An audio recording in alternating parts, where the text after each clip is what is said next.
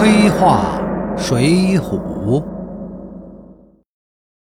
武松出差，他知道自己的嫂子不安分啊。当然了，任何正常女子要是嫁给了武大郎啊，恐怕都不能安分了。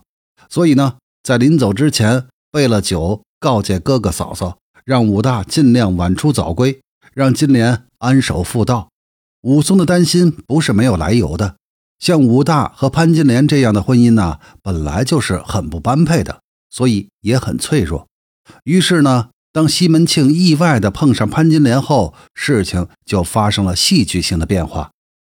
有关西门庆、潘金莲的故事呢，大家应该耳熟能详了，甚至有人以此为蓝本，编写了中国历史上最有名的古典小说《金瓶梅》，那是厚厚的一大本书。这儿呢，就不想赘述了。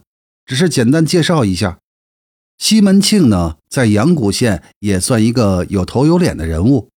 本人开个药业公司，最近的生意还特红火，在阳谷县黑白道上呢也非常吃得开。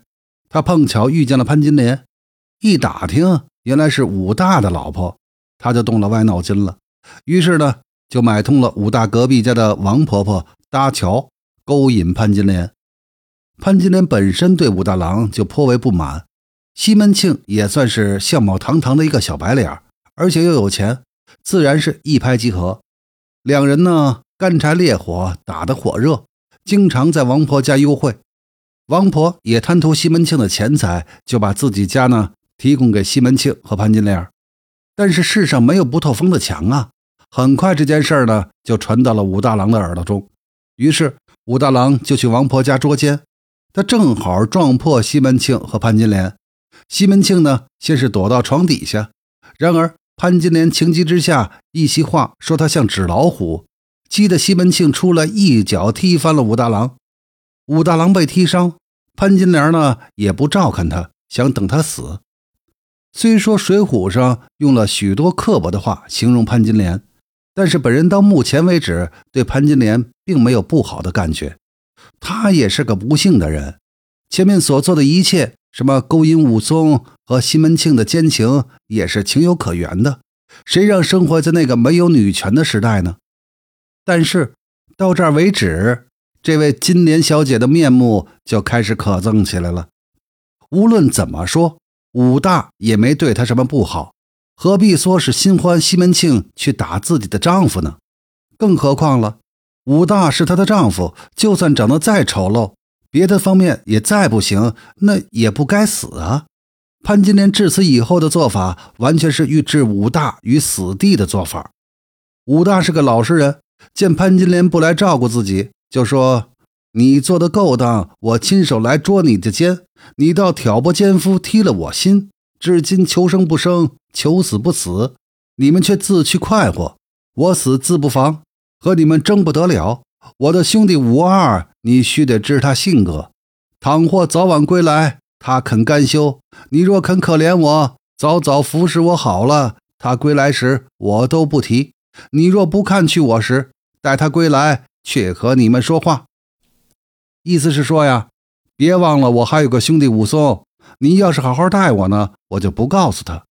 没想到，正是这番话，却加速送了武大的命。潘金莲和西门庆自顾风流，早忘了武松这一茬了。如果是武松回来，岂能善罢甘休啊？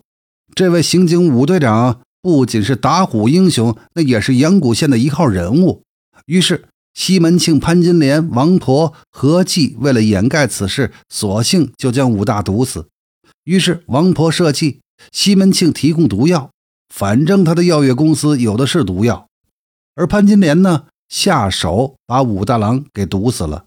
至此，潘金莲、西门庆的行为就令人发指而十恶不赦了。毒死武大郎之后，西门庆以他的影响力，大把银子花下去。一方面收买验尸官，另一方面呢，由潘金莲作为死者的家属，迅速将武大的遗体火化，以图毁尸灭迹。但是验尸官何九叔知道武松也不好惹，于是留了个心眼儿，留下了个火化后武大的骨头，证明是毒死的。武松一回来，知道这个噩耗，又看到嫂子潘金莲毫无悲痛的模样，自然怀疑其中有鬼。于是呢，自行调查，查到何九叔。于是呢，何九叔拿出来武大被毒死的证据，火化后的遗骨，并且找到了帮武大一起去王婆家捉奸的运哥。证据确凿。这时的武松是个刑警队长，他还不是日后上了梁山的那个五行者，所以获得证据后，他首先想到的是政府，于是就去衙门告状。没料到西门庆把衙门公检法系统全打点了，所以呢，以没有捉奸见双为由，证据不足而政府不予受理。从这儿看来，我们这位武队长啊，在官场上混的也不怎么样。照理说。武松深得县长的喜爱，不然不会让武松去送贪污的银子。又是个刑警队长，衙门里的人头应该很熟。西门庆不过是一个药业公司的老板，《水浒》上没提他有什么其他的背景，《金瓶梅》中倒是说他东京有后台，在阳谷县大小也有个位子。以《水浒》的说法为准的话呢，好像西门庆的能量确实过大了一点。怎么说？武松在阳谷县那也算个响当当的人物啊！竟然在铁证如山的时候，却拿西门庆一点办法都没有。西门庆这件事情上漏洞这么多，光凭武大的尸骨就可以立案调查了，何况还有这么多的人证？或许是武松到阳谷县的时间短，没有根基。更重要的，恐怕是武松不知道，这打官司是要花钱的呀。西门庆大把撒银子的时候，你武松在干啥？